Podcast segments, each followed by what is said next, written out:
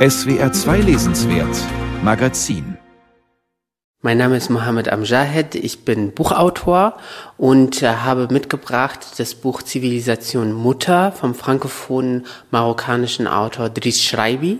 Dort beschreibt Schreibi die Autoemanzipation seiner Mutter, die Analphabetin war und dann sich peu à peu das Wissen angeeignet hat, wie sie dann zur Feministin werden konnte. Und dieses Buch habe ich in jungen Jahren gelesen und es hat mich sehr, sehr geprägt, weil diese Figur der Mutter einfach so nahbar war und dieser Kampf so oft geführt worden ist, nicht nur in der Region, sondern darüber hinaus, dass ich diese sehr berührende Geschichte wirklich jeder Person, die Literatur liebt, ans Herz legt. Und jetzt, wo ich darüber spreche, habe ich wieder ganz große Lust, das aus meinem Regal zu holen und dann nochmal zu lesen.